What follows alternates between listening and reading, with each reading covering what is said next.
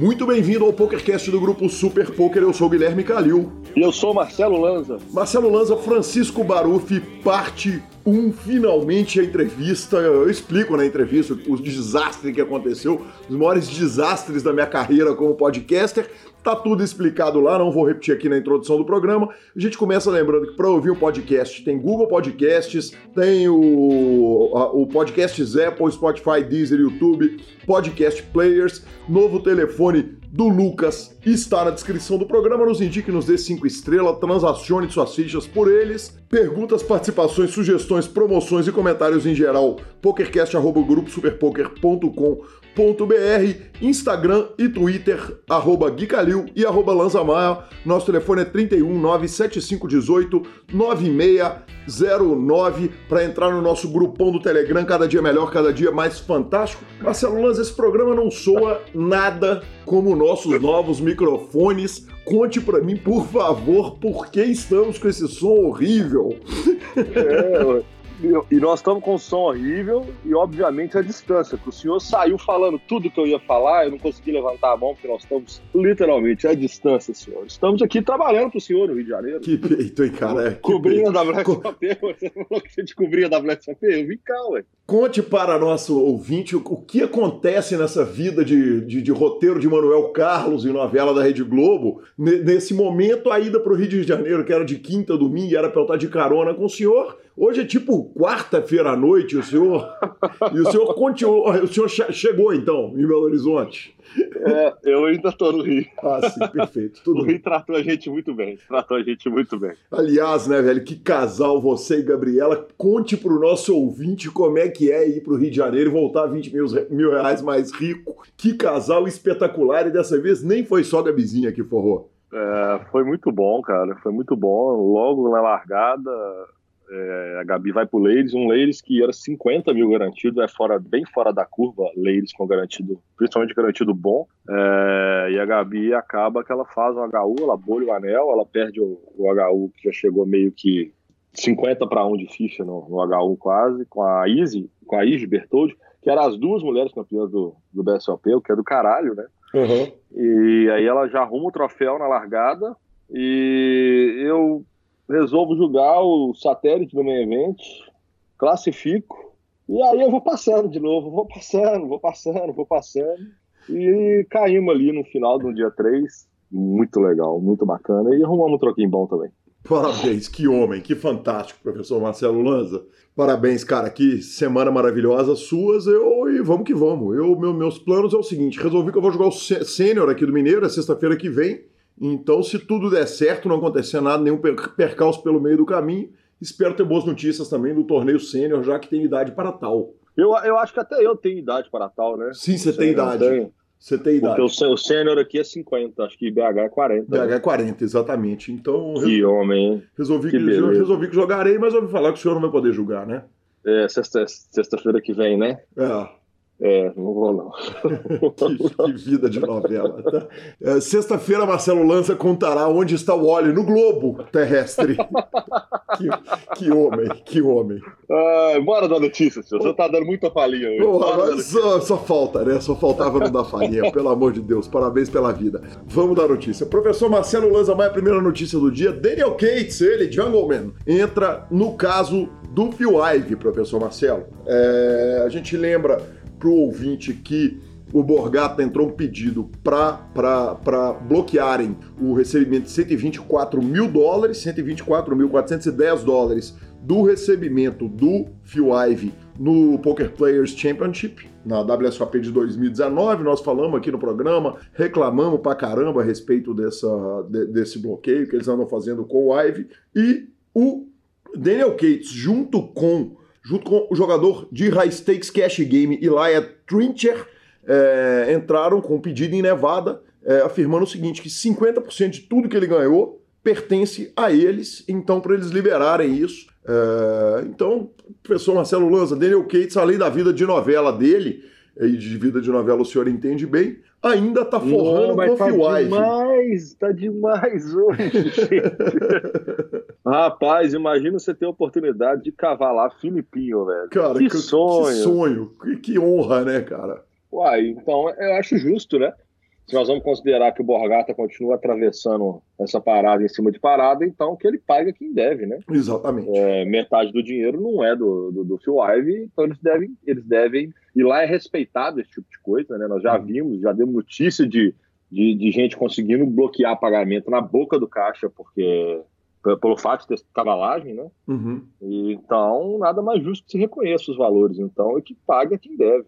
Perfeito. Marcelo Lanza Maia, anunciado 13ª edição do Masterminds em São Paulo, cara. O, evento que desde 2012 tem o patrocínio do PokerStars. É, e como você sempre diz, né, Lanza, é um evento com a cara diferente é, é, com a beleza diferente, com formato diferente, tem palestras, tem coisa pra caramba que acontece em torno do Masterminds. Ele é muito mais do que um simples torneio de pôquer. E a 13 terceira edição acontecerá no novo endereço do Clube H2. É, a inauguração está prevista para agora, para o mês de setembro de 2019. Então, provavelmente, eu ainda estarei, eu ainda vou lá no H2 esse mês. E ele vai acontecer de 18 a 25 de novembro de 2019, na semana que antecede o BSOP Millions. Então, para quem ama o poker, Lanzinha, é só correr para lá, porque de repente dá para fazer um, uma dupla forrada. Já joga o Masterminds e depois já emenda para o BSOP. Sensacional, né? Sensacional. Eu mesmo, para quem não sabe, né, foi anunciado essa semana uma premiação barata do BSOP Millions. Baratinho. Uhum. 15 milhões de reais garantidos na etapa. Então, é, não tem como deixar de ir. E é muito interessante eles derem essa trelada no evento logo antes, porque a galera já aproveita, chega ali um pouquinho antes, diverte desse Masterminds, que é um evento muito gostoso. Eu sempre falei isso. Eu joguei o primeiro, a primeira edição, eu joguei em, em São Paulo, que aconteceu em 2012. Tinha até show de circo teve. É muito diferenciado, uma proposta muito legal, muito mais leve e nesse espaço novo do H2, que ao que tudo indica vai ser algo de extraordinário, né? Exatamente, pretendo contar de lá no programa que vem, de repente, com o quão bonito está o novo clube. Sensacional, então, senhor. Bora de W Cup? Vamos Porque acabou agora, não, dá mais, né? É oficial. É oficial. Não dá mais. É oficial, não dá para falar dos campeões brasileiros. Tive uma conversa séria com o senhor Sérgio Prado, que eu liguei para ele e perguntei, cara, onde que tá compilado todos os resultados brasileiros? Ele falou, cara, tá lá no blog do Stars, Super Poker solta também todos os campeões e tal, mas, velho, simplesmente tá impossível, não dá para falar nem, cara, não tem critério que eu consiga estabelecer pra gente poder falar do W Cup, Lanza. Se a gente e for deixando, escolher. Deixando por... bem claro, deixando bem claro que não dá para falar por um bom motivo, né? É, exatamente, cara. Porque é o seguinte, se a gente for falar por forra enorme, nós vamos acabar deixando de falar de primeiro colocado, falar de segundo e terceiro colocado, que tem as forras gigantescas de vice-campeonato e tal, cara. Então sabe o que, que eu fiz? Eu dei uma peneirada, cara, catei ali os principais, vamos falar um pouquinho de ranking e, e vamos que vamos. Para falar um pouco desses resultados que aconteceram no Brasil, de, de jogadores brasileiros, perdão, é, nós tivemos no evento número 4, Medium, o César Antenori puxou 55 mil dólares. O Padilha, velho, deu show, fez um. deu uma lambida na mesa no, no Progressive Knockout de 1.050 dólares, numa mesa final que contou com Jamie Walter, com Crema. E por essa vitória, o Padilha puxou quase 200 mil dólares. O Kowalski também arrumou 64 mil dólares no 530 no Limit Holding Formax. Sinistro esse torneio, hein? É... Nossa senhora. Tá louco. É, tivemos também o jogador do samba, o Vitor Onuki, arrumando 66 mil dólares no evento número 22 Low, é, 55 no Limit Holding 8 Max. Uh, na sexta-feira também teve um monte de resultado brasileiro. O Bruno Borges, é, Brunilsks, bateu 15 mil adversários, arrumou 62 mil dólares. E o Bruno Boteon ganhou o No Limit Holding Heads Up Turbo Progressive Knockout Total Zoom Olha esse Credo. torneio.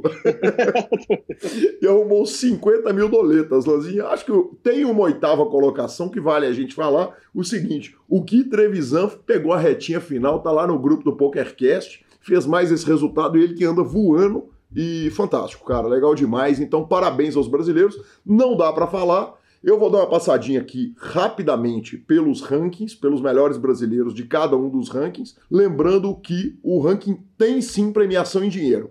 O grande líder do ranking geral do W Cup vai ganhar um troféu e 20 mil dólares. Os líderes do high, primeira, segunda e terceira colocação, vão ganhar 7.500, 5.000 e 2.500 dólares, respectivamente. Do médium, 5.000, 2.500 e 1.500 dólares. E do low, 3.500, 1.500 e 1.000 dólares. É, enfim, premiação dos jogadores aí por ranking. Nesse Na verdade, é, esse ranking ele é, ele é quase que simbólico, né? Porque pelas premiações que o ranking high, por exemplo, distribui, patrão, para os caras chegarem a primeiro do ranking, eles têm que ter arrumado um tubo de dinheiro gigantesco, que na verdade essa premiação do ranking ela é a glória, só vai pela glória e boa. Perfeito, Lanza, perfeita análise. Enfim, cara, é... no ranking high, é... vamos lá, cara, melhores brasileiros. Nós temos na décima colocação ninguém menos do que ele, Yuri, The Nerd Guy, é, e na 15 colocação temos Kowalski. Então são os dois grandes monstros que estão aí brigando para levar o nome do Brasil na série. No ranking médio, o melhor colocado brasileiro nesse momento, e vale lembrar que esse ranking mexe pra caramba de dia para dia da série, é no top 10 ninguém menos do que Mr. Bitar, tá com 235 pontos, o líder tem 456. No ranking low, o melhor colocado brasileiro está na 13ª colocação, M. Harber, 36-36, brasileiro. E no ranking geral, Marcelo Lanza, o melhor brasileiro é ele, Yuri, The Nerd Guy, 425 pontos. É, tem a estrutura de pontos, para quem tiver curiosidade, tem a, a estrutura de pontos da, da de, de, como que é feita essa pontuação. Então, boa sorte aí aos brasileiros que, além de matar no, no, nessa quantidade gigante de título, eles tragam também uh, uh, essas premiações de ranking. Sensacional, senhor. Sensacional. O senhor sempre com a informação completa. vamos que vamos. Bora para a WSOP Rio, então. Vamos embora para a WSOP Rio. Lança, acontece mais ou menos a mesma coisa, fica difícil a gente falar é, todos os campeões, mas dá para a gente citar alguns nomes aí de, de, de gente que forrou. Então, Rafael Cunha fez uma mesa final do, do, do Storm com o Índio, com o Mesqueu, com um monte de gente. É, isso é uma coisa que vale a pena chamar a atenção, que é o seguinte, cara, não teve muita variância, os nomes foram os nomes conhecidos, os nomes que conquistaram dinheiros e grandes premiações. O Uruguai levou dois braceletes, um com o Juan Rodrigues Cataneu, outro com o Fábio Filomeno. O feminino nós falamos, a Igiane Bertoldi ganhou da Gabi Belisário, é, elas levaram 16.100 e 9.900 reais respectivamente, numa mesa final que contou com a Daiane Cotoviese. Tivemos também no H-Game o campeão Jefferson Costa, Semeghini ganhou, Marcelo Ruiz argentino ganhou o High Roller e o Main Event ficou com Cadu campeão que, que, que, puxou bonito, velho. A conta tava regulada, tava tudo certo para ele. É, eu liguei aqui para assistir, na hora que eu olhei, ele tava, no, se não me engano, com o Rei 4 contra Rei Dama. O flop bateu 2-4 já na fumaça, ele arrumou uma trinca e no turno ele bateu logo o for para não ter problema. Que homem, então muito bem puxado. Agora, muito mais importante, Lança, do que os campeões é o seguinte: o senhor tava em loco, né, cara? Então conte pra gente o que, que você achou do torneio. Inclusive, eu, eu, fui eliminado pelo Jean Vicente, que estava na quarta colocação, que arrumou 213 mil reais aí também. Nossa Senhora. o, o torneio que, cara, eu achei assim. O lugar é maravilhoso. Sim, é o Copacabana é um, é um, é um marco na, na arquitetura é, do Rio de Janeiro, inclusive, do Brasil inteiro. É, é, é deslumbrante aquilo. Os salões são enormes. Cara, que coisa bacana. A organização do WSOP impecável. Impecável que profissionalismo, carinho, cuidado com o jogador. Foi um evento daqueles assim que eu, eu ficava ali torcendo para bater o garantido, sabe? Eu sou, eu sou da, da turma que sempre vou torcer para bater o garantido, porque uhum. para que se continue fazendo grandes eventos. E acabou que ele bateu no finalzinho, aos 49 do segundo tempo ele bateu. Uhum. Cara, eu só tenho elogio para fazer mesmo. Eu não, eu não, eu não tenho. Eu tenho uma crítica. Uh. E essa crítica eles talvez não vão conseguir resolver essa merda desse baralho que jogam-se na WSOP no mundo inteiro, com os númerozinhos, rapaz, que na hora que bate 8, 9 horas de jogo, esses números começam a diminuir. Então você enxerga aquele negócio. Você tem que fazer força para filar aquele trem. Então, tirando o baralho mesmo, que é o padrão deles, que é um baralho Copag, né? Uhum. Que é o mesmo baralho, que é a mesma fabricante dos baralhos do BSOP, eu acho que eles podiam dar uma aumentadinha nessa, nesse número, mas tirando isso, cara, impecável, impecável. E mais uma vez, o senhor que ainda não, não, não está de novo dando uma rodada no circuito, essas coisas, o carinho de fora a fora com o programa. todas as mesas, pelo menos dois, três ouvintes, dealer, organização, tá todo mundo ouvindo, todo mundo vendo, então eu queria agradecer aqui a receptividade que eu tive no evento e o carinho de todo mundo e a organização do evento pelo belíssimo evento apresentado. Bacana demais, professor. É sensacional. Eu acho que ainda tem o Party Poker Millions é, esse ano, né? De novo, no Copacabana. Se não me engano, os dois foram anunciados juntos. Posso estar falando alguma bobagem, mas acho que não. E aí tentarei ir. Quase fui para esse torneio, mas realmente teve, tiveram, tivemos algumas coisas aqui em Belo Horizonte. Entre elas, a minha palestra, né? Lá no Cefet. Eu fui lá falar para a turma do Cefet sobre os desafios de, de fazer mídia especializada de poker e foi uma palestra muito bacana. Então, entre outras coisas, entre a palestra, entre outras coisas, me segurou em Belo Horizonte, mas se tudo der certo, no próximo evento no Rio de Janeiro eu vou. Bora, bora, bora, bora. Lanzinha, British Poker Open?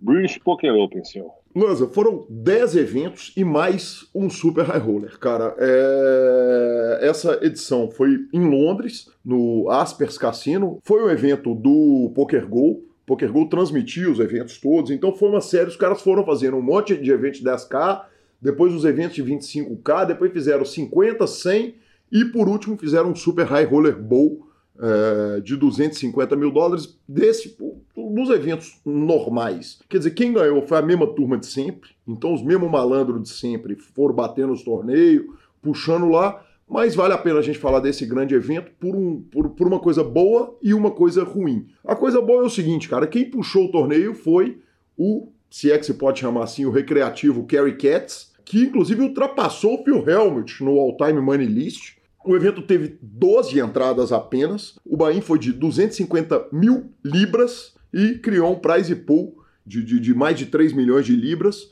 E quem ganhou foi o Kerry Katz, que bateu no heads up o Ali Imzirovic, o fenômeno, fenomenal jogador que, que, que, apareceu no ano passado e vem destruindo aí o field. Lanza, é 12 jogadores, né, cara? É, é duro, né, se armar um, um, circo desse tamanho, levou imprensa, a, a, a mídia do poker, estrutura toda de televisão para fazer um super high roller que, que, no final das contas, a sensação que dá e, e, uma reclamação da própria mídia americana é o seguinte: porra, podia ter feito lá no ar, é que não tinha que os mesmo cara. Exatamente, é um sit and go, né? Virou um sit and gozinho e pronto. No uhum. final das contas, foi, foi o resultado final do negócio. É, Lanza, perfeito. É, é, é, exatamente, cara, um sit and go.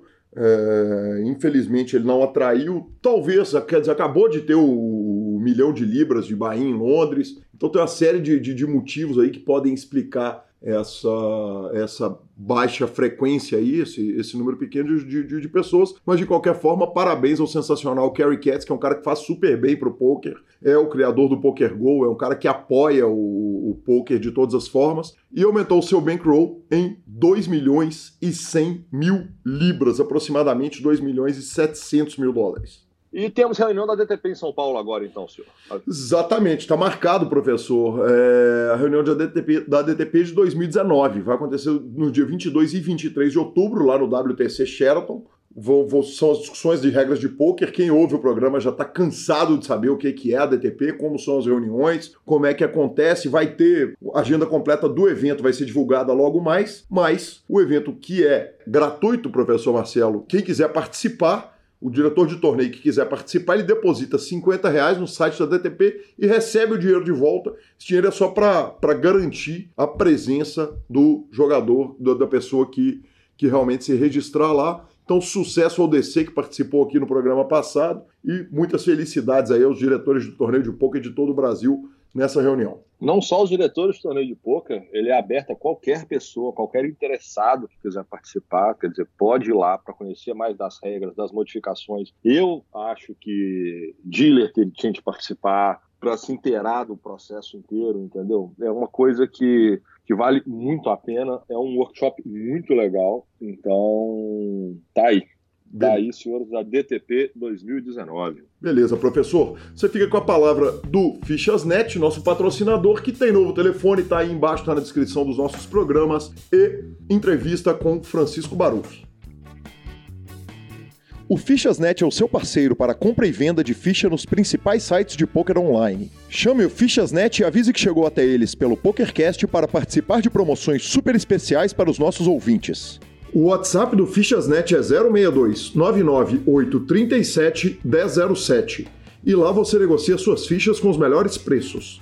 O Fichasnet trabalha com créditos do PokerStars, PariPoker, PP Poker, o Poker, EcoPays e AstroPay Card. Repetindo, o WhatsApp do Fichasnet é 062 99837 1007. O número está na descrição dos nossos programas. Fichasnet, confiança e melhor preço para suas fichas.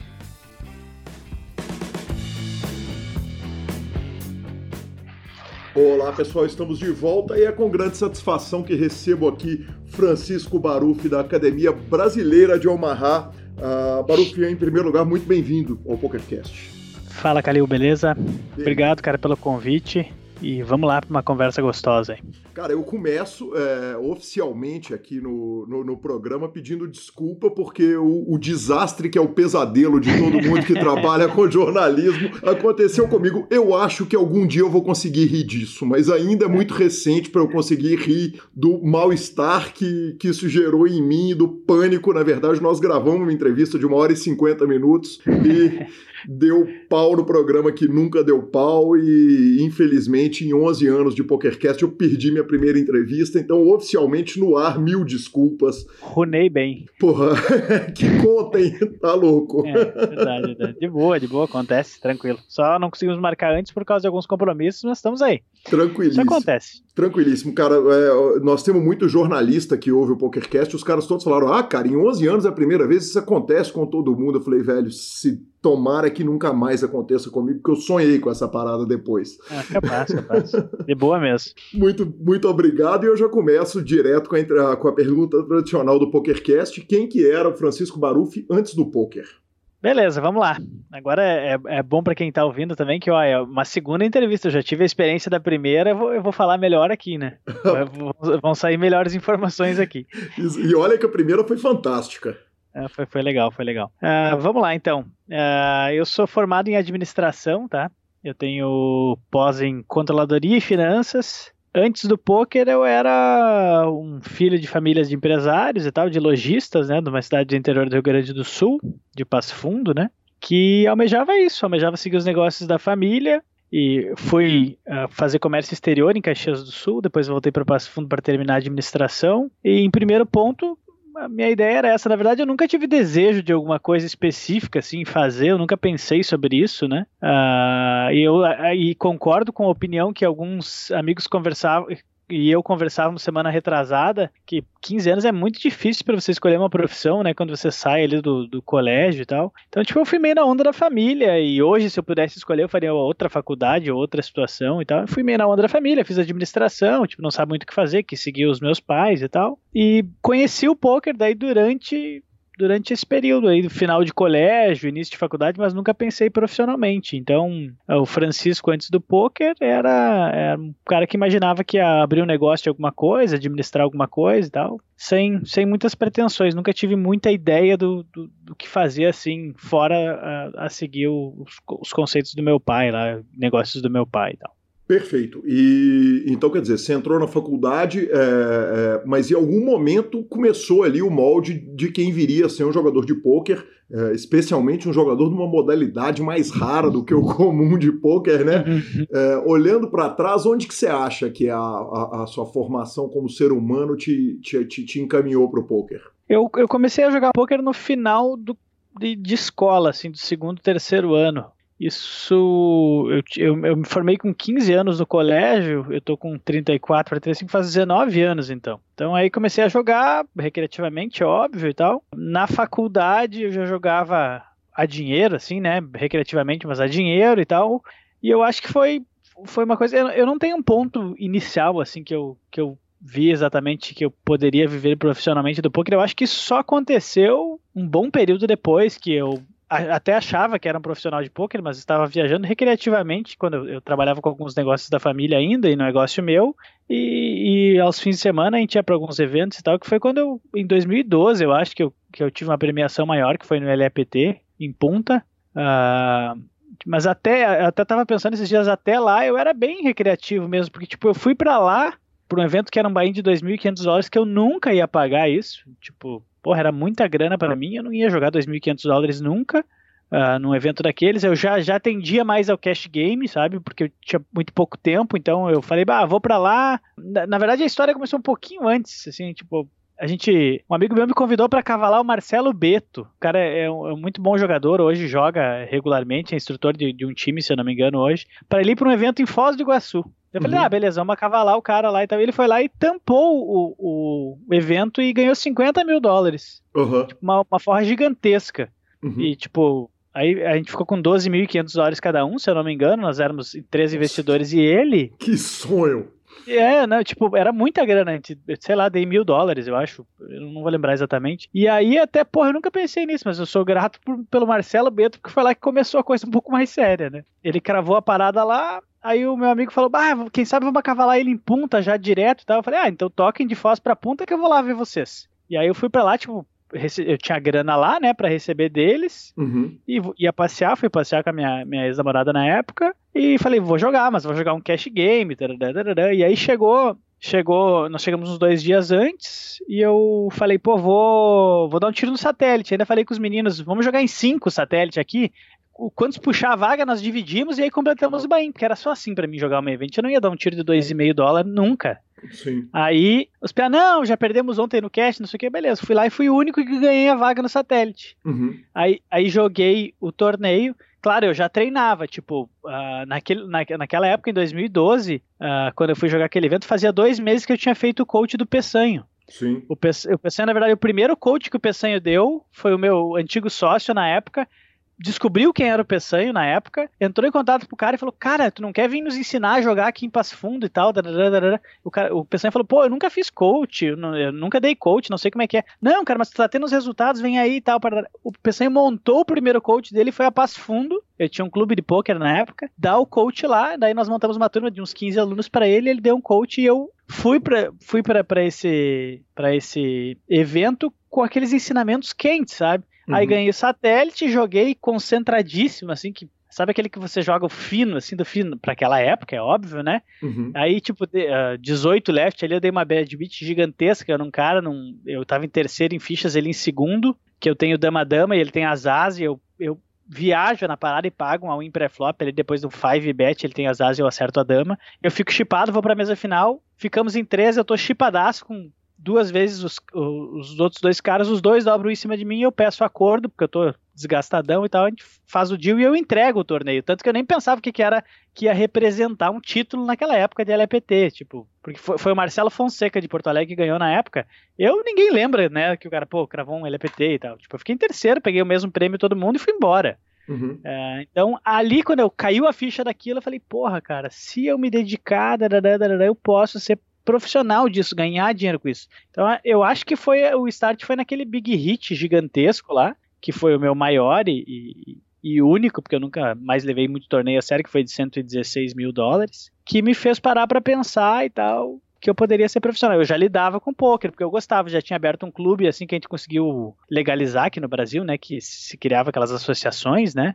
Uhum. Uh, mas tipo a parte administrativa, que era a minha raiz da minha família e tal, né? Mas claro, eu gostava do jogo, nananana, e aí a partir de, desse evento aí, que eu pensei, caralho, isso aqui pode dar grana. E claro, né, meu, o cara sai de um torneio falando, eu sou o mais foda do mundo. Óbvio, né? eu sou o cara. É, porra, Pô, e, e, esse marco foi muito importante para mim, não só financeiramente, que foi quando os meus pais aceitaram que eu podia jogar poker. Porque eu acho que todo mundo da velha guarda, o Grow, o, o Foster, acho que o Afif já ainda não, que era a turma que, que, que eu decano, aquela turma, não sei, acho que todo mundo teve problema com a família no começo da carreira, sabe? Os poucos que eu conversei, assim. E foi um marco muito importante que a partir daquele dia eu ia viajar. O que, que tu vai fazer, filho, esse fim de semana? Ah, vou viajar, jogar no céu. Era boa sorte, filho, se cuida e se concentra. E antes era, porra, de novo jogar, nananã, o que, que tu tá fazendo?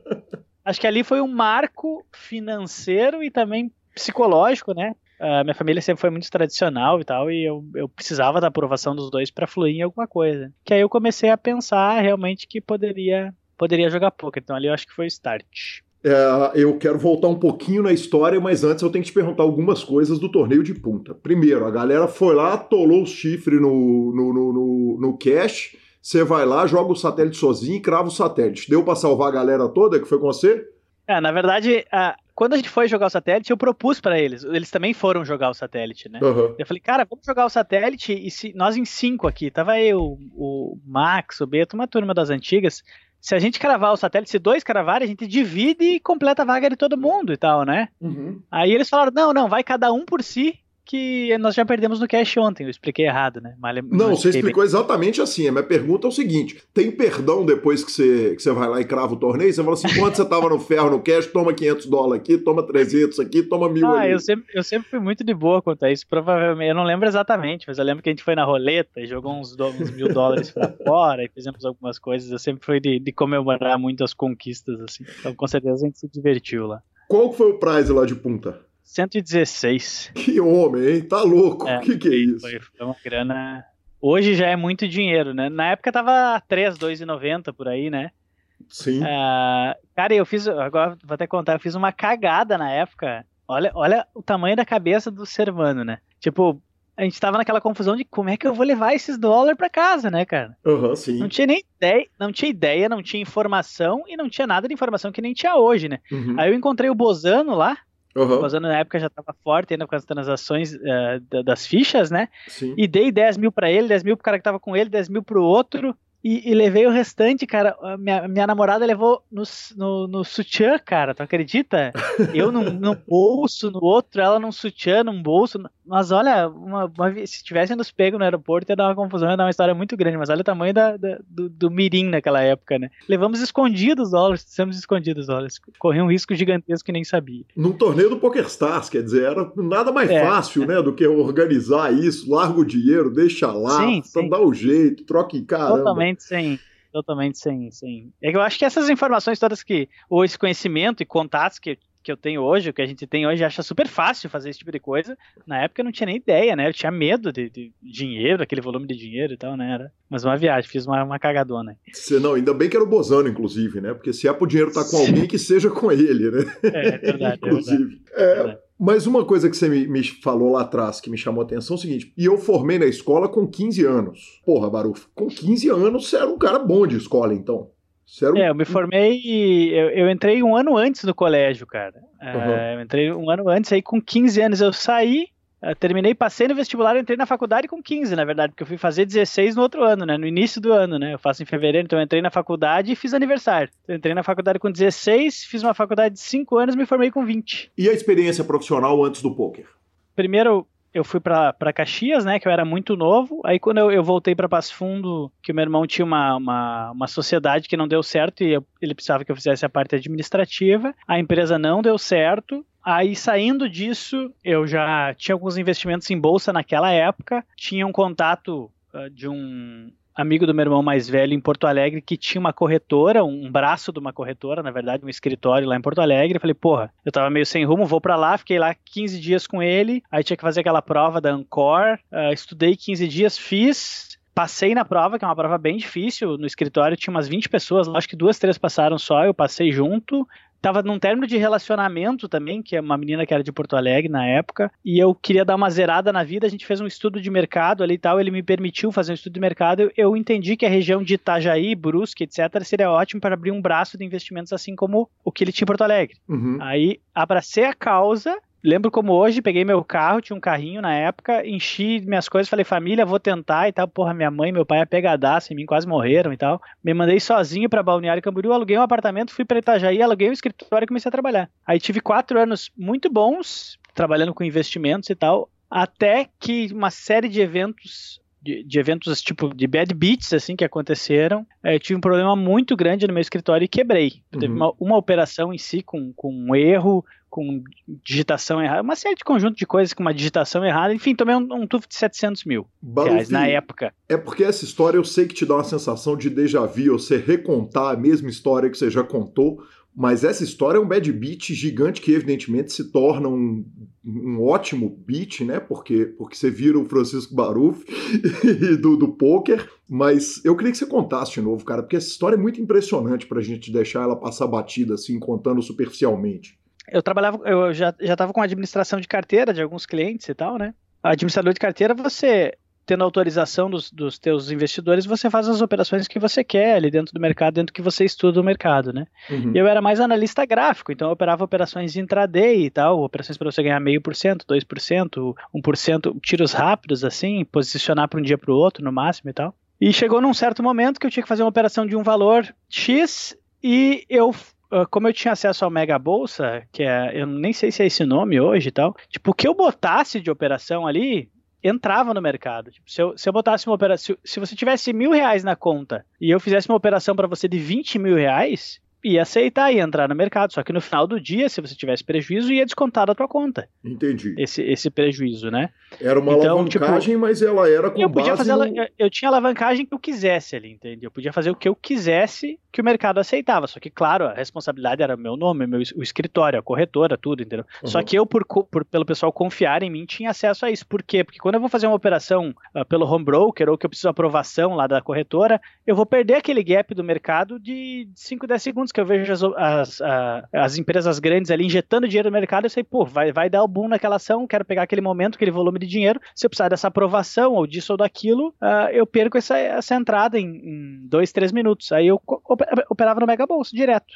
Uhum. Que ele aceita tudo, né? Sim. E aí chegou no momento que eu fiz uma operação onde era para ser de um valor e eu botei um zero a mais na operação. Então você pensa lá, uma operação de um milhão foi uma operação de 10 milhões e ela tinha um stop de, de de 70 mil reais na operação, tipo, num conjunto, no volume não era grande, era um stop de 6% do capital, se eu não me engano, naquela operação. E como eu botei um zero a mais, era para ser 60, 70 mil de prejuízo, foi 700 mil de prejuízo. Perfeito. Em, em 50 minutos. Uhum. O que era para ser uma coisa super normal, uma operação que deu errada e tal, né?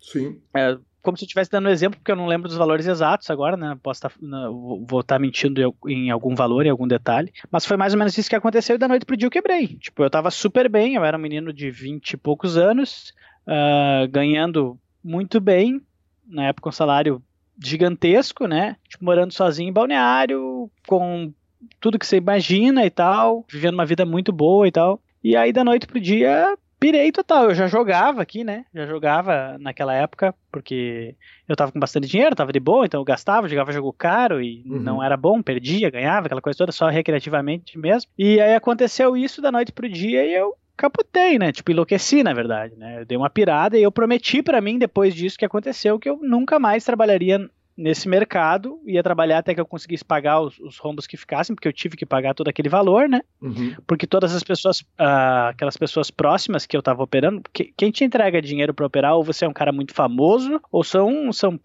pessoas próximas e amigos que, que confiam muito em você, né? Certo. E eu, de maneira alguma, poderia. Uh, envolvia família, envolvia amigos, né? Deixar isso para trás. Então eu conversei com todo mundo, paguei até super rápido, na verdade, porque deu um pouco em conjunto com esse com essa premiação de, de punta, sabe? Foi um, uma coisa que aconteceu todo esse rombo, eu meio, meio fora da casa ainda, né? Sentei, organizei as coisas, pensei o que, que eu tinha que fazer e tal, projetei o quanto eu tinha que trabalhar para liquidar toda essa conta aí e deixar todo mundo em paz, na verdade, porque foi, foi uma cagada minha, né? Mas, tipo, eu, eu não fiz nada de má fé, entendeu? Foi claro. um erro. Uhum. Se eu tivesse tido lucro naquela operação, cai na conta do cliente. Tipo, você não tem acesso ao dinheiro do cliente de maneira nenhuma, né? Então, tipo, em nenhum ponto você conseguiria achar um ponto de má fé nisso e tal. Uh, aconteceu tudo isso, eu dei essa, essa focada mais no poker, as coisas foram acontecendo, e aí eu desisti realmente desse mercado que hoje eu tô voltando,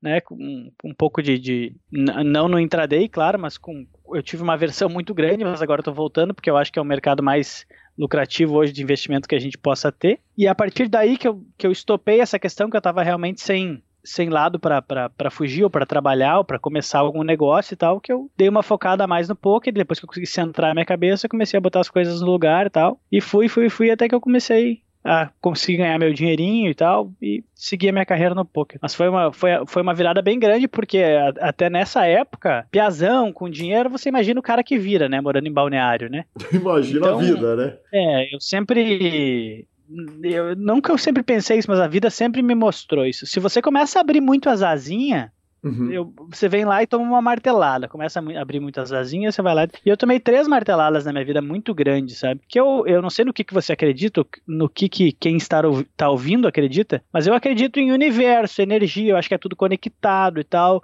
E é tudo, tudo justo e correto, entende? Se eu começo a me passar ou errar em alguma coisa, aquela conta vai ser paga, seja agora, seja depois, independente das crenças que você tem. Uhum. Mas eu acho que nesses casos que eu tive, hoje eu tenho clareza que eu comecei a me passar na maneira que eu era, no que eu estava fazendo, no que eu estava fazendo com o meu dinheiro e tal, e veio lá Deus com uma marretinha, ou seja, quem você quiser pensar que possa ser, e me deu uma marretada na cabeça e falou assim: põe no seu lugar. E aí eu comecei de novo. E aí eu comecei de novo, e aí comecei a achar o cara de novo, toma uma marretada, se põe no seu lugar de novo. E aí até que eu, a gente está sempre melhorando, mas eu acho que eu sou uma versão muito melhor que antes. E tô tentando fazer as coisas da maneira mais correta possível, com passos de formiga e não de elefantes, porque eu acho que por pela criação que eu tive e tal, eu precisava ficar rico, sabe? Eu precisava ter dinheiro, eu precisava ser o orgulho do meu pai, sabe aquelas coisas de, de, de, de, de criação, assim, sabe? É, e de menino também, né? Aí eu vi que não faz sentido nenhum nada disso, né? Eu, que, que não faz sentido você você tá se matando pelo dinheiro, você tá errando pelo dinheiro, você tá correndo riscos desnecessários pelo dinheiro que que por fim é só dinheiro, né? Ele é bom, é gostoso, todo mundo quer ter, mas, mas não te deixa em paz e não te resolve algumas coisas, né? Bacana demais. Vamos falar imediatamente depois do tombo, quer dizer, então você toma a paulada lá e, e, e qual que é o passo? É, é, é, quer dizer, você falou, eu não quero mais, eu preciso primeiro pagar esses caras. Em que ponto que tá o poker na sua vida na hora que acontece o problema? Eu tô jogando recreativamente, cara, mas eu já enxergo o mercado de uma forma diferente, sabe? Uhum. Eu já já enxergo que, que realmente você pode ter um diferencial se você estudar, que se você jogar bastante, praticar e, e se manter na linha, você conseguiria ser acima da média. Eu acho que porque eu desenvolvi a minha cabeça com várias habilidades, matemáticas, financeiras e tal, né? Uh, naquela época a gente achava muito que o, que o poker era matemático, né? Uhum. Uh, só matemático, tipo, isso aqui é lucrativo, isso aqui não é. Você tem matemática básica, né? Tipo, você tem X% para pagar com flash draw, então é bom você pagar nessa situação, não era. E, e, naquele momento eu já fazia isso e ninguém fazia nada, entende? Uhum. Então eu falei, porra, eu, se eu for avançando aqui, hoje a gente tá 20 anos luz daquilo. Mas naquela época você saber quanto por cento você tinha que pagar pot odds ali, é, já era o máximo, você era o cara. Sim. no meio, né? Então eu comecei a enxergar que eu poderia ganhar dinheiro e eu, eu comecei a ver jogos caros com pessoas que tinham muito dinheiro, aqui em Balneário, inclusive, que agora eu tô morando aqui, me mudei faz 20 dias, não é da, da, da nossa antiga entrevista, eu ainda morava em Passo Fundo. Uhum. Eu vi muita gente com grana jogando aqui e eu falei, porra, um dia eu quero estar sentado naquela mesa e eu, eu acho que eu, tipo, naquela época eu achava que eu conseguiria ser vencedor mesmo naquela época jogando aquele jogo pelo que eu via, mas claro, isso é a visão de todo jogador de poker que tá vendo o jogo de fora, né? Mas possivelmente é... era, né? Quer dizer, era um outro jogo. Se você tinha ali a, a matemática a seu favor, já era um diferencial. É, eu, eu, eu, não, não, eu acho que sim, eu acho que sim, eu realmente acho que sim, porque eu, eu, eu claro, eu, tô falando minha concepção, mas é aquela coisa assim, né, tipo, todo jogador de pôquer acha que joga mais do que sabe jogar, né? Sem Isso é dúvida. No, pôquer e sexo, né? né? Todo mundo acha que é melhor que é. é verdade. É uma máxima, né? Então, eu vendo aquilo naqueles dias que eu passava nos clubes aqui, que tinham clubes aqui, eu via que, porra, tem um mercadão, tem dinheiro, e aí eu calculava, né? Eu via com os caras jogando ali e tal. Eu falei, cara, se eu jogar e ganhar X por dia, aquela coisa básica, né? Daí eu comecei a botar no papel, planilhar aqui na minha casa e tal, num Excelzinho. Falei, cara, dá pra viver disso, dá pra se virar, e aí comecei a, a procurar coach, procurar treinamento. Eu fiz, acho que com quase todo mundo, cara. Só não fiz com o João Simão que eu queria fazer, sabe? Uhum. Mas aí, quando, quando, ele surgiu com esse coach muito bom dele, que eu ouvi falar muito bem, uh, eu já tava na onda do Omarra e aí não, não fiz mais. Mas fiz Decano, fiz uh, Peçanho.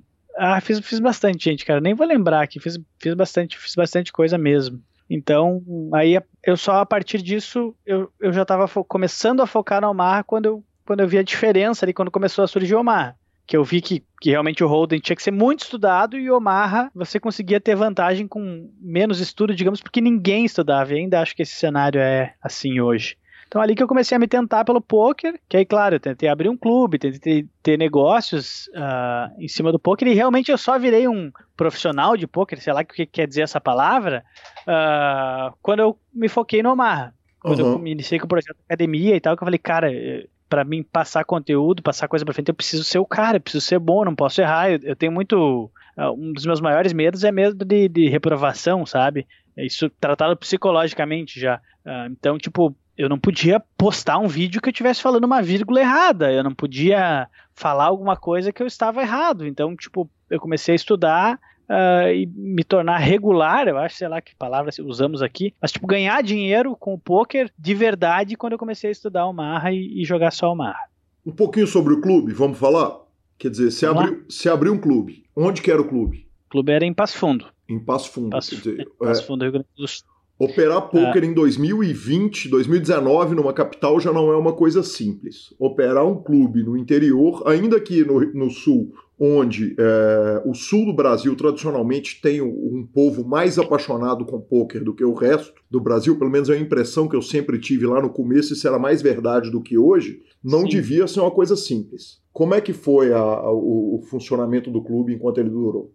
Cara, foi mais na, na, A gente abriu o negócio mais na empolgação, assim. Foi um, um. Logo depois que eu ganhei a premiação lá em, em Punta, aí tinha muita gente procurando o cara, né? Foi um dos maiores prêmios da, da, da época e tal. E, e, eu imaginei que aquilo podia me servir, pensando como negócio, né? Eu poderia servir de marketing para o negócio. Uh, e tinha uh, aberto a possibilidade de você realmente criar uma associação, registrar funcionários, pagar impostos e tal, porque era tudo muito dark, né? Uhum. E também eu acho que para para mostrar para minha família que o negócio era de verdade, que eu podia daqui a pouco ser um jogador de pôquer, porque uh, tá liberado e é um negócio certo e tal, porque era muito dark, cara. Eu não sei os outros jogadores da velha guarda, mas eu passei muito perrengue. Era, eu, eu, eu tenho quase certeza disso, que todos passaram. Era muito feio ser jogador de pôquer, cara. Uhum. Era muito feio. Você é, Uhum. Você era um viciado, entendeu? Uhum. Principalmente que as nossas gerações antigas, avós e pais, vêm daqueles casos de novela, de filme, que o cara perdeu tudo jogando, que o cara se quebrou, o cara só bebia e só jogava. Então, tipo, eu,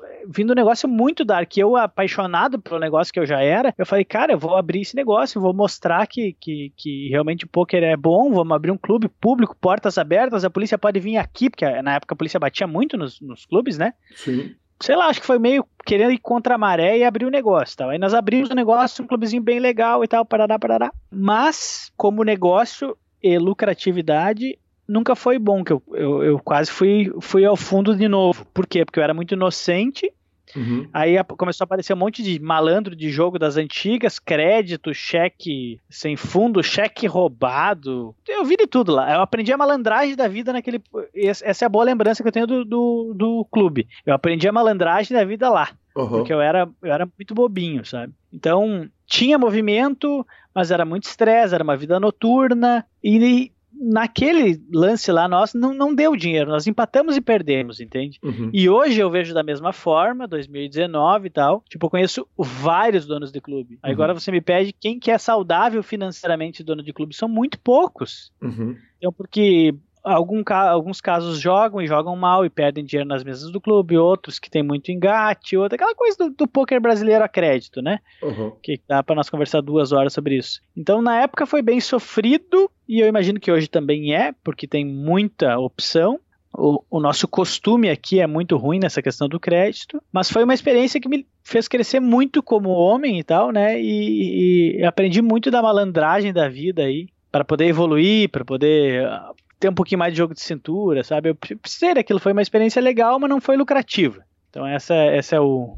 É o, é o, o resumo final. do clube. É, é o resumo, é o resumo. Perfeito. E aí o seguinte, evidentemente você começa a jogar poker, começa a querer levar a sério, tudo te leva para o Texas Hold'em. Você falou ali superficialmente sobre a caminhada pro, pro Pot Limit Omaha, e aí Omaha, Omaha, como o Mojave diz, ou, Omaha, como eu falo, Omaha, como sim, todo sim. mundo fala. É, então vou pedir desculpa aí pro ouvinte, mas, mas o fato é que de repente você vira um jogador de Omaha de cash game. Eu queria que você sim. contasse a opção, por quê, como, quando, onde, quer dizer, o que que qual, qual que é o rio que te leva para esse, esse rumo?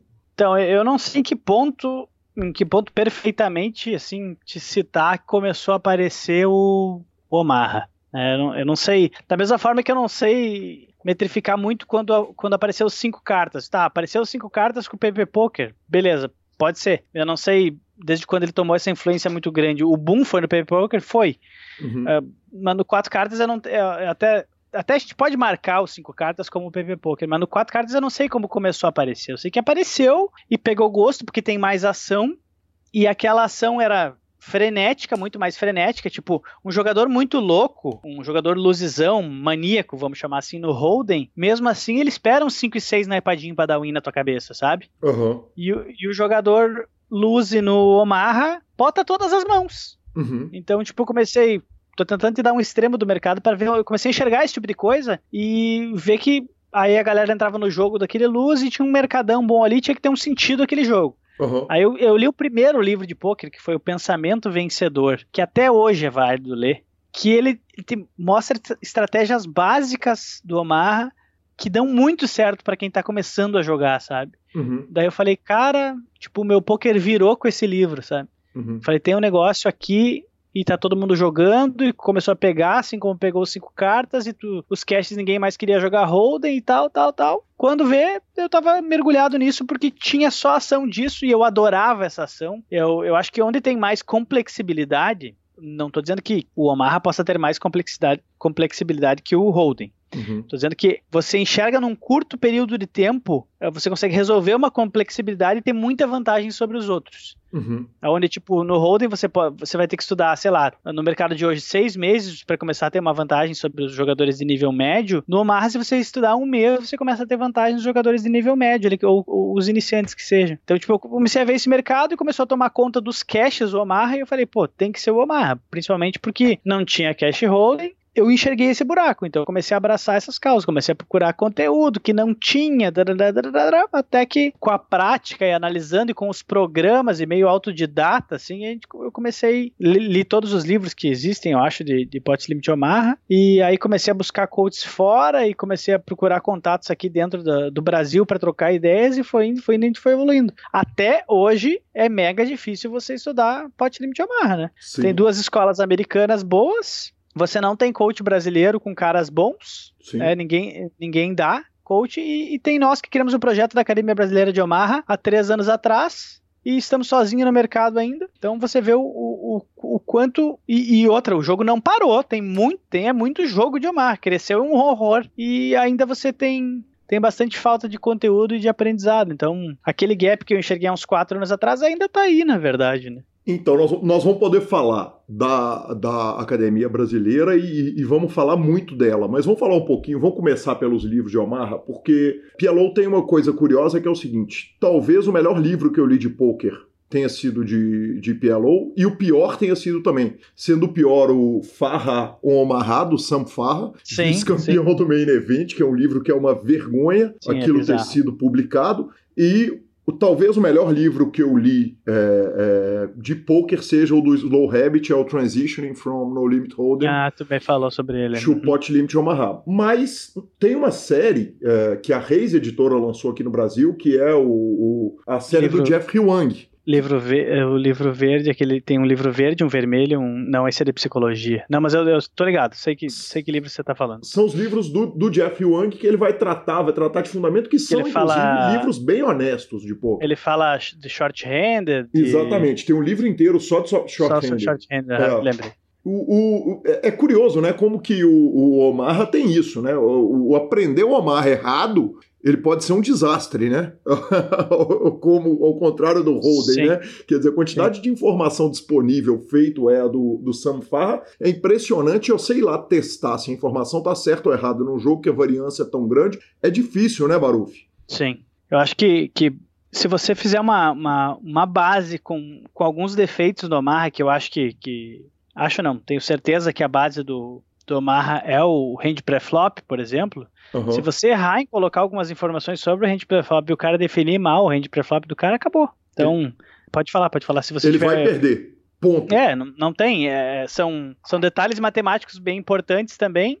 Uh, e, e, mas a composição do, do do range da, das mãos ali, se você errar em algum detalhe, se o teu bottom do teu range descer dois degraus para baixo ou um degrau para baixo, se você errar em alguns detalhes e, e, começar a jogar um joguinho de um valor um pouquinho mais alto e tal, com essa base errada aí, já, já era. Hoje, hoje para você ser vencedor na PLO 25 do PS1, você tem que ser muito bom já, cara. Uhum. dando Sim. um exemplo. Claro, tem, tem muitos jogos bons e fáceis que você, se você ler um livro de Omaha uh, ou assistir 10 vídeos de Omaha, você vai ser ganhador. Tipo, esses cash games 5 no botão, por exemplo, dos clubes aí, por exemplo, é você ter uma basezinha formada, você vai ser ganhador. Ainda hoje, em 2019, passando para 2020. Você não precisa de muito, não. É só você, claro, ter o principal, que é uma coisa que a gente pode falar depois, que eu acho muito importante falar, que é sobre a o mindset, a psicologia, ou seja, como você quiser chamar isso, né? Uh, estável, né? Você ter a cabeça estável, que eu acho que é, que é o que mais deveria ser falado no poker, né?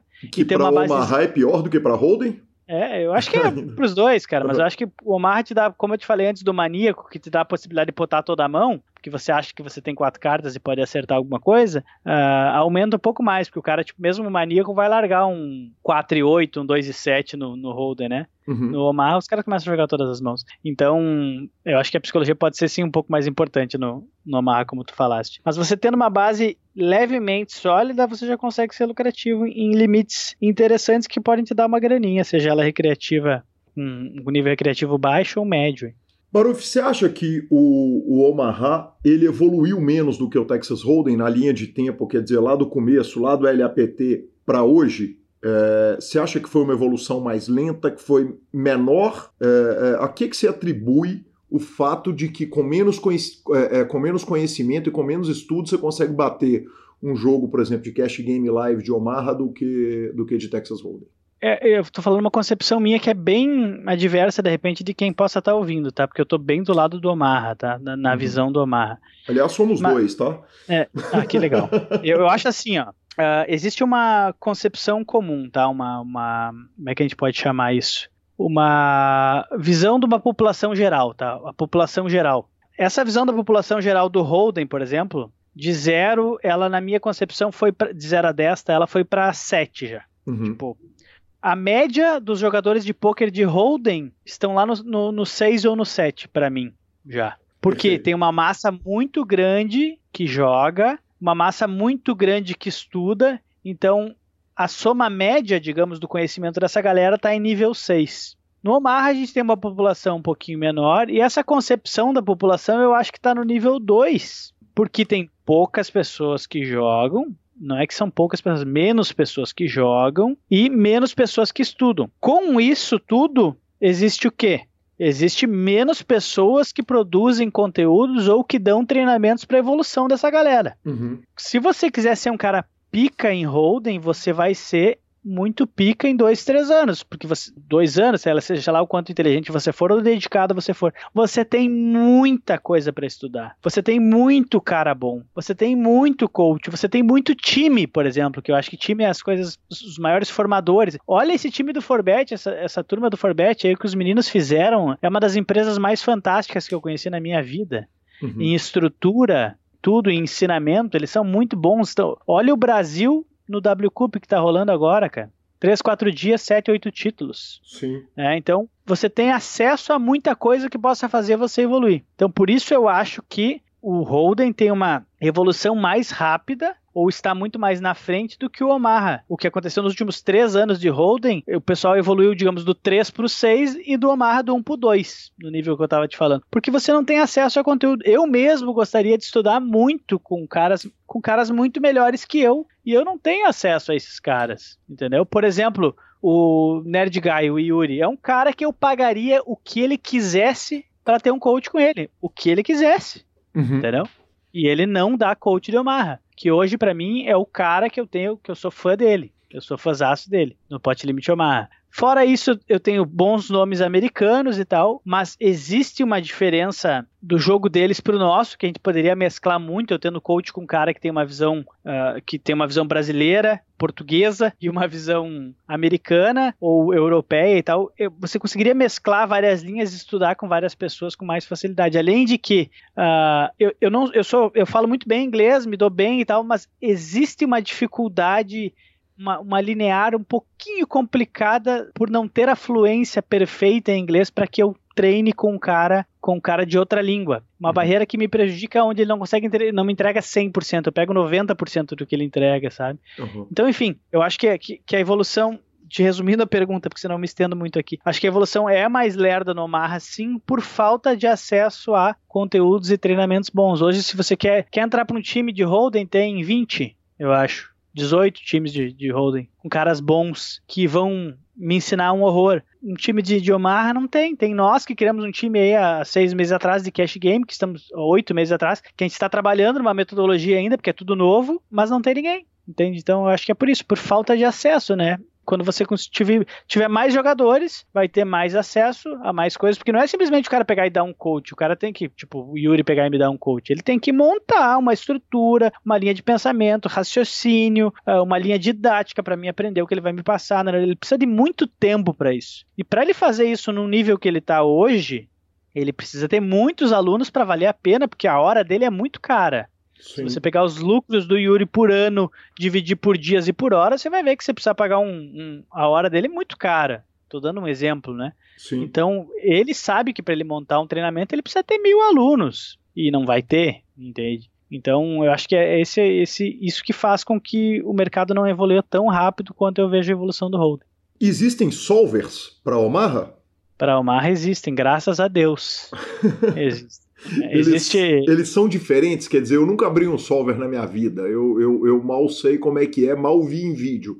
É, é, é como que funciona isso? Quer dizer, ele, ele pega suas mãos de Holden, pega suas mãos de Omaha, é, é, joga ali, você joga spots específicos, como que é o funcionamento deles? Na verdade, a gente estuda da seguinte forma: você compra uh, árvores, tá? Que são, são situações, tá? Vou falar bem banalmente, assim, tá? Uhum. Por exemplo, o Jay Nantes tem algumas árvores prontas para você comprar para usar no solver, tá? Ele montou, ele estudou e tal, fez os cálculos para lá, para lá, e vende as árvores para você baixar as árvores e botar no teu solver. Uhum. Aí o que, que acontece? A gente vai estudar o que, que o solver faz. A gente vai estudar uma por, a gente por situação, tá? Por exemplo nós vamos estudar o que, que a gente faz em boards Valete Valete 5, né, com duas copas. Uhum. A, gente, a, gente, vai estudar, aí você bota no solver essa situação e você pega ali as mãos, ele te, ele te dá o que fazer com cada mão. Certo. Com cada mão. Aí você pega os combos de mãos para você saber se nessa situação aqui é melhor você ir de check behind, uh, em posição, se é melhor você CBtar, que size você CBtar, se você CBtar e tomar um raise, qual é que é a melhor atitude a tomar e tal. Ele, uh, o solver te dá uma solução perfeita e exata da melhor situação para você tomar uh, pra, uh, a melhor ação para você tomar em determinada situação. Aí, claro, como o, o você fazer árvores de todas as uh, todos os boards é muito difícil, tipo, você estuda um Vala Vala 5 da mesma forma que você estuda um 10 10 3. Então, tipo, Sim. tipo, essas árvores, né, você estuda a situação ali em específico. Mas ele te dá uma solução em GTO, né, na melhor situação de um jogador bom jogando com um jogador bom, o que que você faz? E várias vezes você e outra ela calcula, ele te mostra o EV da jogada também. Então você pode, pô, nesse field aqui não vale a pena eu fazer jogadas com EV até 100, até 200, até 1000. Tem que ser acima disso. Então você consegue delinear bem perfeito o que, que é a melhor situação você fazer. Inclusive, ele te mostra que uh, uh, em mãos mixadas ali, que ó, em 40% das vezes eu dou call, aqui eu dou raise, aqui eu dou fold. Tá? Tipo, ele é, ele é uma, uma inteligência artificial foda para você estudar sozinho aí, ou com um parceiro e, e e definir isso. Não é tão simples, né? De você, não é como um, um odds oracle que você bota uma mão ali e tal e joga e vê as possibilidades. Tal. Ele é muito mais aprofundado e, e hoje é, o nosso estudo é todo baseado nisso. É, uma, é, bem, é bem, bem tesão, assim, é, é, é a diferença no, no, no jogo hoje para nós de você ter treinamentos teóricos básicos e médios para um avançado é, é, você estudar o sobre. Inclusive, esses dias eu, eu, eu é, escutei o Yuri falando nos stories dele, que é a minha referência brasileira hoje, que ele falou, é eu e o Solver, entendeu? Uhum. Eu e o Solver e a gente resolve ali. O Yuri, que no, no PokerCast, algumas perguntas que eu fiz pra ele, falou: pô, velho, isso aí você vai desculpar, eu não vou responder, não. É?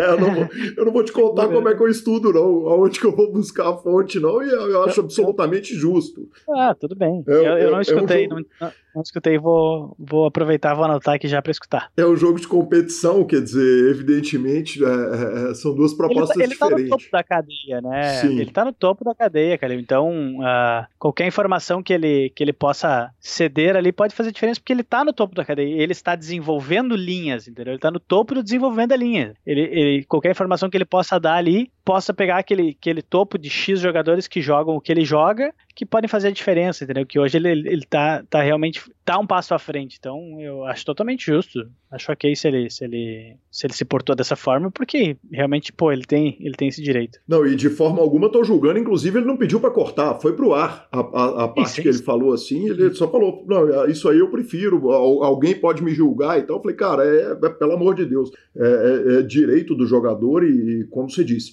Baruf, outra coisa, adaptação das quatro cartas para cinco cartas. Isso é uma coisa que, assim, é, é, é, quem entende as concepções de Omaha, eu acho que meio que existe uma, uma, uma compreensão natural de que às vezes você vai poder defender mais a sua posição quando você está jogando com cinco cartas, é, é, vai dar algumas mexidas ali com ranges. É, essa adaptação é brutalmente complicada, porque isso sim é um negócio que, especialmente em Omaha de cinco cartas, sendo um jogo muito brasileiro, muito popular no Brasil por causa do poker, PP Poker, os aplicativos, uhum. é, é, menos informação ainda disponível para se procurar, uh, uh, para se, se, se, estudar isso aí, né? Então, cara, essa, essa, essa mudança para os cinco cartas aí nos, nos, gerou até uma, uma certa frustração. Porque eu acho que no, no momento que a gente chegou num, num, num, ápice de estudo tão bom das quatro cartas, sabe? Com o solver, com tudo alinhado, funcionando, acaba que o, os quatro cartas morrem, praticamente morreu, né, na, a nível Brasil, e, aconte, e, a, e, aparece uma nova modalidade de cinco cartas, que em início eu pensava que não tinha grandes alterações, mas tem muita alteração.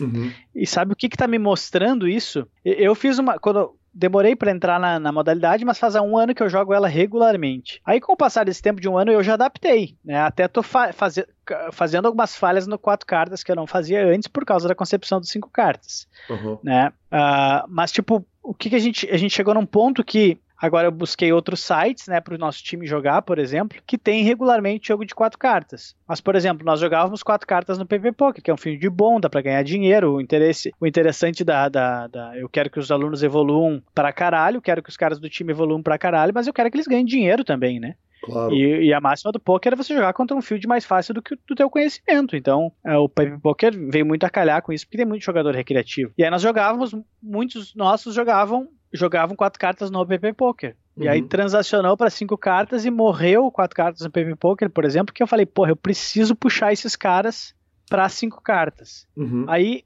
aí você me pede, ah, e daí você botou o time para cinco cartas. Cara, eu pensei comigo mesmo, como que eu vou ensinar cinco cartas para os caras se eu nem, nem mesmo eu sei? Uhum. Por que, que eu te digo isso? Eu, eu tô tendo resultados ótimos, eu tô tendo uma lucratividade boa nos limites mais altos, eu tô jogando com tranquilidade e tal, mas eu não tenho embasamento teórico para falar sobre algum spot ou outro com propriedade, entende? Tipo, aquilo que eu te falei de, de, o pessoal tem me cobrado, mas muito nos últimos seis meses. Cara, tem conteúdo para cinco cartas na academia, tem conteúdo para cinco cartas na academia. Eu não consigo formatar um conteúdo de cinco cartas porque aquele quesito que eu te falei lá no começo. Se um cara chega aqui e me fala, Baruf, me dá uma posição sobre essa mão aqui, assim, assim, assado, eu falo, cara, ó, eu acho que o legal é você poder fazer isso, mas se o oponente tiver uma linha, você pode fazer isso, aquela situação. Eu abro a mão pro cara, e boto tudo para fora ali. Cara, essa mão é assim, assim, assim, assim, assim. Né? Uhum. Tipo, eu consigo falar tudo sobre ela. Agora você me dá uma mão de cinco e eu consigo expor isso, e eu sei que pode ter linhas diferentes, porque não existe verdade absoluta, mas que a, eu, eu consigo demonstrar toda a base de, da minha linha e de outras linhas de pensamento do, do melhor ele fazer naquelas, naquela jogada de quatro cartas. Nos cinco cartas, eu não tenho, por exemplo, um solver que eu chego lá e jogo lá e falo, porra, tô errado aqui, cara. Uhum. Isso aqui poderia ser muito melhor do que eu tô imaginando, ou eu tô falando uma coisa que não é correta. Então, o que que eu fiz com os meninos? Eu falei, galera, é o seguinte, ó. Eu tô jogando assim e eu tenho ganho dinheiro assim nos limites mais altos e eu acho que vocês vão imprimir dinheiro nos limites mais baixos. Tem erros aqui? Deve ter muitos erros. Eu devo me olhar jogando cinco cartas daqui seis meses e falar: caralho, como é que você errava aqui? Entendeu? É, vai ser totalmente natural. Mas eu tô tendo que passar essa situação pros, os meninos, porque o, o, o, tem um grande mercado nas cinco cartas e eu quero que eles ganhem dinheiro. Inclusive, por exemplo, quem joga no nosso time, o cara tem que jogar X horas pro time, X horas de estudo e o que ele quiser fazer fora disso, ele pode fazer o que ele quiser. Uhum. Tipo, a gente não tem. É, não, não adianta ser hipócrita de falar, não, o cara vai jogar só pra nós. O cara vai abrir outra conta e vai jogar, né, né, né ainda mais com essa, esse negócio que tá o PP Poker, né? Então o cara estuda com nós, segue as nossas horas e depois ele pode fazer o que ele quiser. Então eu quero treinar os caras para ganhar dinheiro. E aí eu tive que mesclar essa parada das cinco cartas por causa da oportunidade. Aí a gente tá, começou o projeto faz uns dois meses aí de cinco cartas. Eles têm ido bem. E inclusive eles estão jogando 60, 70% de five cards e não quatro cartas. Então é, é uma migração bem complexa, porque eu, eu, eu alarguei minha linha de pensamento aqui, mas eu comecei a ver o seguinte: eu botei meus, os meus melhores jogadores de, de quatro cartas jogar cinco cartas e tinha erros que eu olhava muito bizarros. E eles são muito bons. Uhum. Então é necessário uma adaptação muito foda. E eu ainda não tenho clareza dela. Então, no que está se baseando nossos estudos? Eles estão vendo eu jogar, eu estou vendo eles jogar, fazendo as reviews gravando, gravando as reviews das sessões dele, tô parando um bom tempo do, dos meus dias e falando, aqui é fold, aqui eu acho que é melhor isso, aqui, mas tipo, sem embasamento teórico, entendeu? Uhum. Eu, eu sempre e discutindo vou... com os alunos, quer dizer, discutindo, porque aí, aí. talvez a opinião dele, dos alunos, passe a ser muito importante, porque eles estão vivendo muito. isso e crescendo junto com você. E outra, eu falei para eles, cara, esse projeto de Five Cards vai ser melhor para mim do que para vocês. Uhum. Tenho certeza. Porque eu preciso aprender muito com, com uma cabeça de umas pessoas que estão fora disso, entendeu? Sim. Ou de outras visões, na verdade, né? Porque eu não tenho aonde conseguir, eu, tenho, eu consigo calcular algumas coisas no Odds Oracle ali e tal, mas, tipo, é muito pouco perto do, do que tá rolando hoje. Eu senti, tipo, eu, eh, eu não me programei para esse WCube porque eu tô no meio de uma loucura de projeto e, tipo, resolvi me mudar de cidade de 15 dias, bem louco, e me mudei. Nem me preparei para esse W Cup, mas era um negócio que eu queria jogar. Mas joguei, por exemplo, o, o Five Cards do W Cup ali. Eu vi que o Field a massa em geral, inclusive de outros países, não joga é, tão bem quanto nós estamos jogando já aqui, porque é uma, aquilo que tu falaste, é uma linha bem brasileira, né? né tá, tá, tá bem é, em alta no Brasil. Então eu acho que. Eu, e outra, eu vou sofrer muito tempo sem ter alguém que faça um solver de cinco cartas, por exemplo, né? Talvez não seja melhor é, ninguém ter esse solver e, e, e você e entender é, as peculiaridades mão a mão, através de intuição, de estudo, já que você é um cara muito bem embasado? Não sei o que pode ser melhor, cara. Eu acho que se, se eu tenho informação. Eu, a, a, grande realidade é o seguinte: muito poucas pessoas estudam o poker e muita gente quer ganhar dinheiro com o poker. Uhum. É, todo mundo fala, ah, porque eu não ganho, porque não sei o que. Hoje teve um cara, um cara me chamando no Facebook aqui, eu pouco entra, mas ele me chamou aqui, e eu dou atenção para todo mundo e tal. Daí ele falou, ah, porque isso, porque aquilo. Eu falei, cara, o que que você. Eu jogo faz seis anos, o que, que, que você já estudou de poker? Nada. Então, não, não temos muito o que falar, entendeu? O cara não uhum. estudou nada. Então eu acho que eu ter o solver, porque eu vou estudar.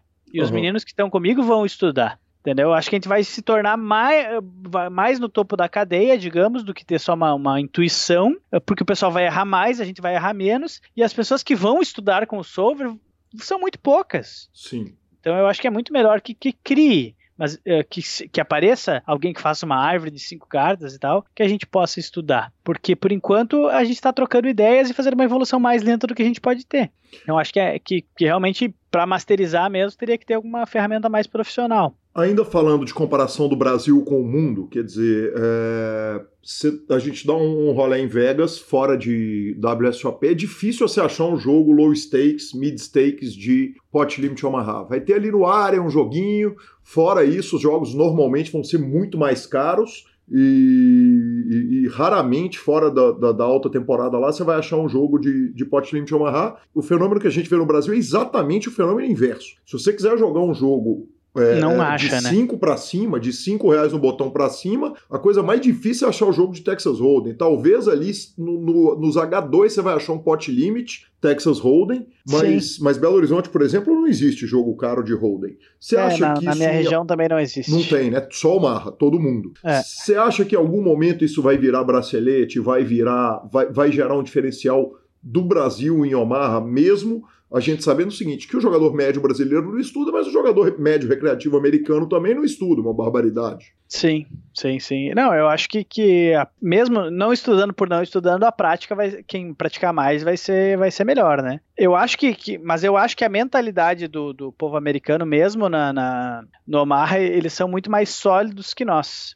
Uhum. É, eles sempre falam, né, que os brasileiros inventam demais e tal. E eu acho que um jogo sólido no Omaha ganha vai, vai ganhar mais vezes do que um, um jogo standard do brasileiro aqui, que é mais soltinho e tal, né? Uhum. Então eles, eles não sabem jogar modalidade, mas eles não não, não aceleram ela, não, não uh, jogam ela básica e firme. Eu acho que eles conseguem ter alguma vantagem ainda sobre o brasileiro mesmo sem, sem tanta prática, porque que a cabeça deles é um pouquinho diferente da nossa. Mas com certeza eu concordo com você que a prática e, e, e essa o BSAP tá tendo torneios de Omaha, Mixed aparecendo agora, uh, os meninos ganhando bracelete e tal, o Brasil se envolve numa onda de, de cada vez jogar mais e, sem sombra de dúvida, alguns, alguns nesse meio tendem a estudar. Eu vejo por causa dos crescimentos dos nossos números aqui da academia que vai mudar a concepção, vão jogar melhor e pode sim se tornar em braceletes, em, em, destaques aí. Eu acho que é um baita mercado, inclusive por causa desses fatores que você falaste aí, que tem um mercado não só brasileiro como mundial.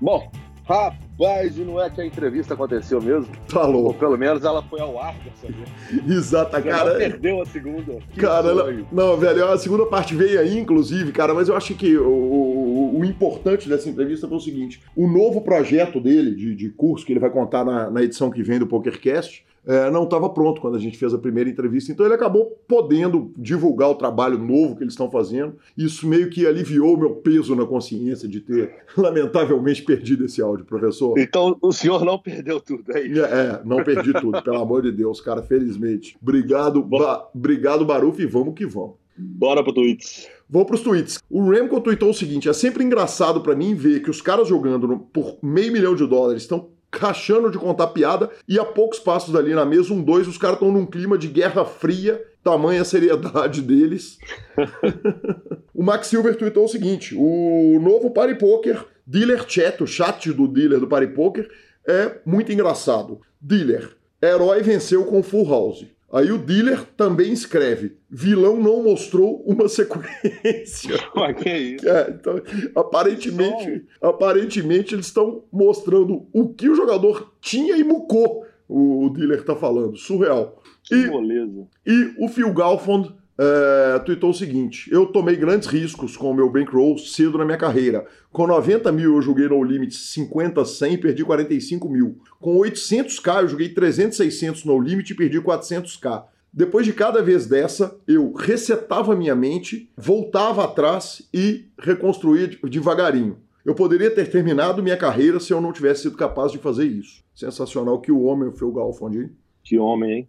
É, ele... é, assim, não só de glória se vive, o ferro está ali junto, sempre Isso. estará. Exatamente, cara. É, o Phil Golfond, inclusive, deu uma entrevista essa semana, conversou longamente com o Daniel Negrano e, e os caras do DET, falando a respeito do desafio que é, falando mais uma vez a respeito do desafio que é, é o site dele, o Run It Once, que, cara, dependendo do horário, tem 15 caras jogando lá e realmente ele tá pegando uma, uma fase complicada.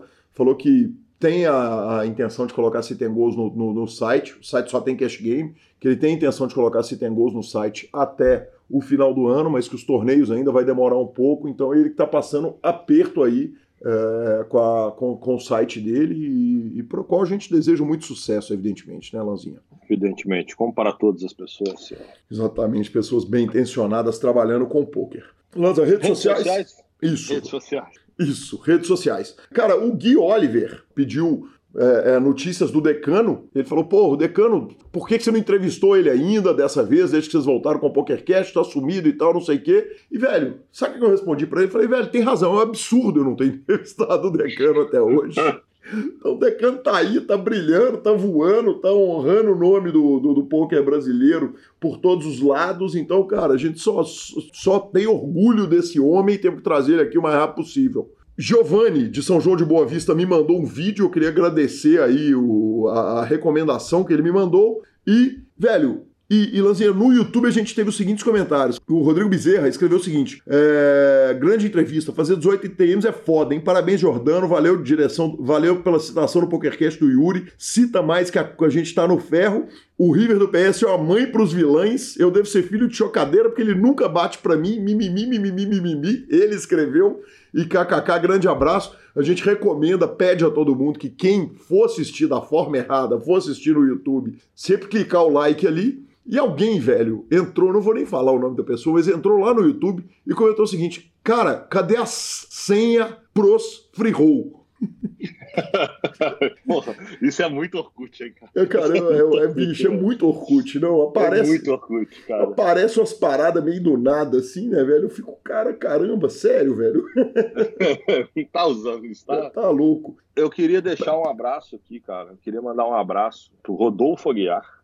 O uhum. Rodolfo uhum. Aguiar é um jogador de Vitória, do Espírito Santo, falou que ouve todos os programas. Eu joguei com o João Pedro na minha esquerda, que é amigo dele, que, diga de passagem, matou no torneio. Deus me perdoe. Então eu queria deixar um abraço para os dois que estavam lá. Pro, pro João, que estava jogando na mesa comigo, e pro Rodolfo, que ele pediu para mandar um abraço para ele. Bacana demais, Lanzinho. E o Ailton é, me encontrou no avião, São Paulo BH. Falou, porra, te vi lá e tal, ia mexer com você, mas você demorou demais a, a descer do avião, acabei não mexendo, então grande abraço a Ailton, grande abraço também ao Rick, que nos instagramou, e ao Mantos Black Moon, toda semana nos instagramam aí, muito obrigado.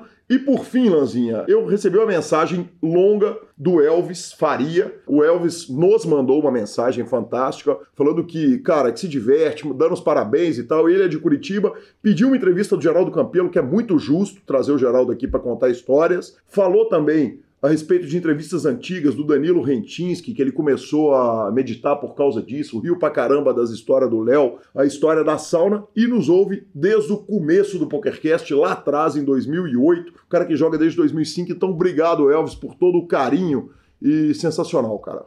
Sensacional, senhor. Sensacional. Bora finalizar?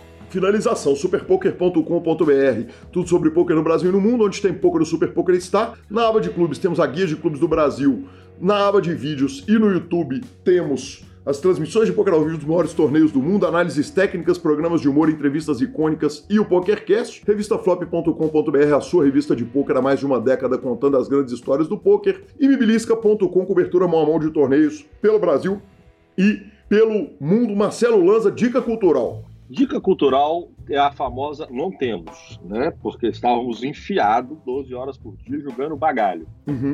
Então, não deu para fazer absolutamente nada a não ser jogar baralho. Então tá, João. Então, é, eu, nas minhas dicas culturais, vou falar de três coisas. A primeira é o seguinte: agradecer o presente que eu, que eu ganhei. Semana passada agradeci o presente que o. Aliás, dois ouvintes do, do, do PokerCast. É, agradeci o presente que o Machala me deu, o livro de filosofia. E Fabielle me deu um livro fantástico. Cara, quer me fazer feliz? Me deu um livro. Ela me deu as 30 melhores entrevistas de Playboy de agosto de 75 a agosto de 2005, com entrevistas entre, com, entre outras pessoas, Ayrton Senna, Xuxa Meneghel, Marlon Brando, Jack Nicholson. Então, cara, sensacional. Ela falou, Gui, eu sei que é entrevistador, tome esse livro que certamente vão ter entrevistas incríveis.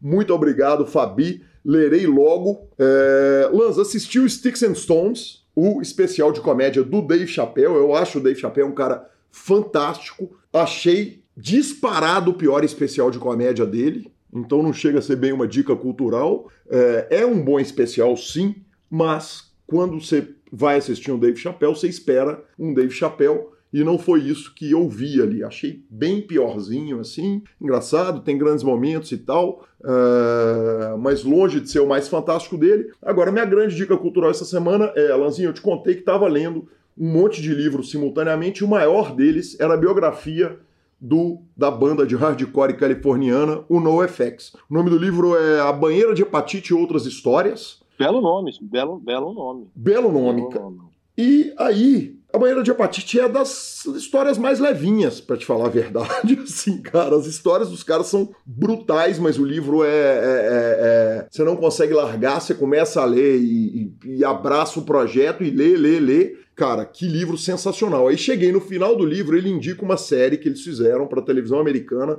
que chama Backstage Passport, é, em turnês em países esquisitos. Entre eles, um monte de países da América do Sul. E aí eu já estava ali né, nessa situação, assisti o, a série de documentários também, assisti a série, a, a parte 1 e a parte 2 da série.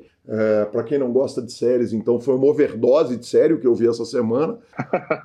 o, a série mostra que além de ser muito malucos, eles são bem chatinhos muitas vezes, especialmente o Fat Mike, tem uns ataques de estrelismo que, pelo amor de Deus, de, absolutamente desnecessários, mas também mostra uma vida muito curiosa dos caras. É, isso está disponível no YouTube. E por fim, eu vou recomendar o livro dos caras chamado Punk in Drublic como disse meu irmãozinho Van, sem dúvida nenhuma, uma das maiores, uma das maiores obras do, do, do punk rock mundial, um dos grandes discos lançados pela humanidade. Eu tenho que concordar com ele. Esse livro é, esse disco é impecável da primeira à última música. Então é isso aí, professor. Sensacional, senhor. Partiu? Partiu. Instagram e Twitter, arroba Gui Calil, arroba Lanza Maia. Nos indique, nos dê cinco estrelas. Se for ouvir no YouTube, dê o like, comente lá. Troque suas fichas pelo Fichasnet. Edição dessa semana vai sofrer, hein, Lanzinha? Nossa, covardia, hein? Quando é a Co- distância, ele sofre mais. Nossa, machucamos o Vini Oliver, hein?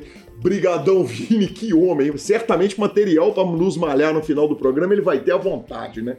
Com certeza.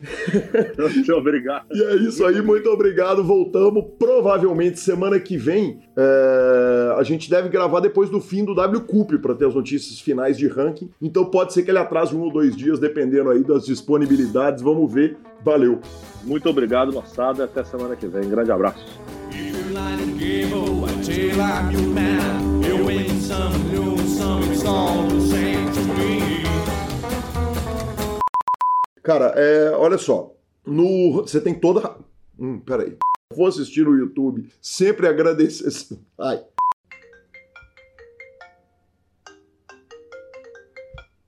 Fala, professor. Oi. Oi, oi. Beleza. Eu fui, eu fui quicado. filho.